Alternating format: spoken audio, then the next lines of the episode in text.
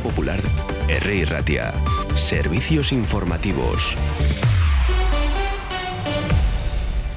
Egunon, son las 10 de la mañana, se sorprenderán. No, no soy Juan Majubera. Volverá en el boletín de las 11 de la mañana. Vamos con las noticias que nos está dejando la jornada de hoy. Ahora, lo mismo que el año pasado y todos los años anteriores, la calle Ribera de Deusto, en Zorrozaure, se inunda cuando hay mareas vivas. No hay novedades en la isla, pero sí las habrá en 2026, según las previsiones del Ayuntamiento de Bilbao.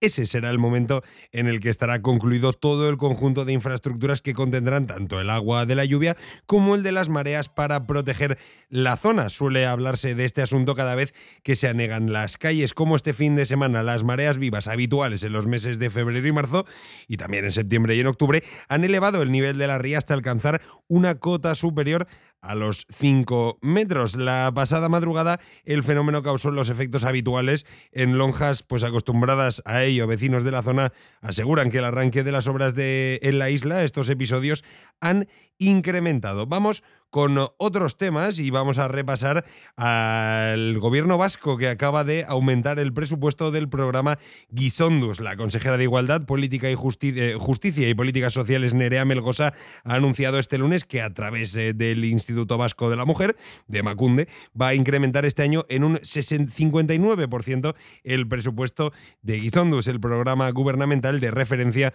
para el trabajo con hombres y masculinidades por la igualdad. Bueno, pues continuamos eh, sin corte en esta ocasión. En eh, la rueda de prensa celebrada en Vitoria-Gasteiz, la consejera ha informado junto a la directora de Macunde, Miren El Garresta, del incremento de este presupuesto en un 59% respecto al 2023, por lo que alcanzará los 230.000 euros.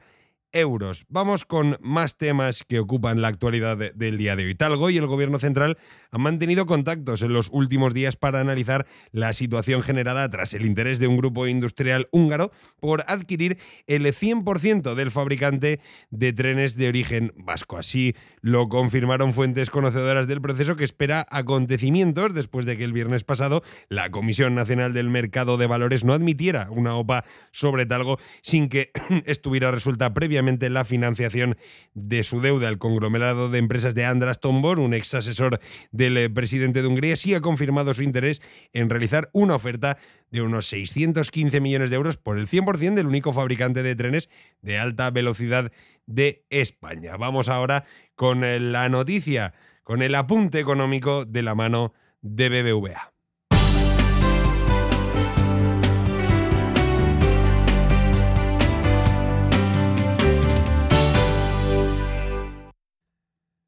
Las eh, diputaciones vascas están eh, estudiando eximir eh, del IRPF a quienes cobran el salario mínimo. El gobierno central lo hizo ya hace unos días y las diputaciones vascas lo están estudiando después de que el último incremento de esta remuneración básica haya provocado un impacto sustancial en quienes lo reciben. Así lo han reconocido este lunes los máximos responsables de las diputaciones forales tras la reunión del Consejo Vasco de Finanzas, aunque también se ha evidenciado que no hay un consenso sobre el momento adecuado para hacerlo. La Diputación de Vizcaya, de que aparentemente es la más partidaria de tomar ya decisiones, ha reconocido que ha presentado una propuesta en este sentido en el órgano de coordinación tributaria. Hasta ahora los perceptores del salario mínimo estaban exentos de tributar en el impuesto sobre la renta, incluso de las retenciones mensuales que se producen en las nóminas de los empleados por cuenta ajena. Sin embargo, el aumento de este salario mínimo hasta 15.876 euros brutos anuales ha situado a este colectivo ante una nueva realidad. Sus nóminas mensuales van a experimentar una retención del 6%, lo que supone un descuento de casi 953 euros anuales. Vamos a conocer la previsión meteorológica con Edor Tarromán. Bueno, va a ser un día muy diferente al de, al de ayer. Ayer tuvimos una jornada pues, marcada por el fuerte viento. Hay que recordar que se registraron rachas por encima de 120 kilómetros a la hora en zonas de costa, sobre todo en Machaco y en, Punta Galea. Aquí en, en, el interior, bueno, zonas interiores como Bilbao, por ejemplo, tuviste, tuviste rachas de, en torno a 80, 80-90, un día muy ventoso el de la jornada de ayer, sin embargo hoy cambia el tercio y tenemos una jornada marcada por el ambiente estable. Tenemos eh, cielos prácticamente despejados en la mayor parte de Vizcaya, prácticamente en toda la península, eh, tan solo la presencia de algunas brumas y nieblas en, los valles más cerrados del interior de Vizcaya, pero que enseguida se irán disipando, también tenemos eh, ambiente frío a primeras horas, con valores en torno a 5 grados incluso en la costa, la mínima más baja en Vizcaya ha sido Balmaceda con 2 grados, por tanto ambiente frío a primeras horas en muchas zonas de Vizcaya, pero luego poco a poco el viento sur suavizará el ambiente y provocará que de manera gradual vayan subiendo las temperaturas y llegaremos hasta máximas cercanas a los 20 grados en muchos puntos de Vizcaya. Y ahora llega Cristina Maestro con Egunon Magazine. Agur.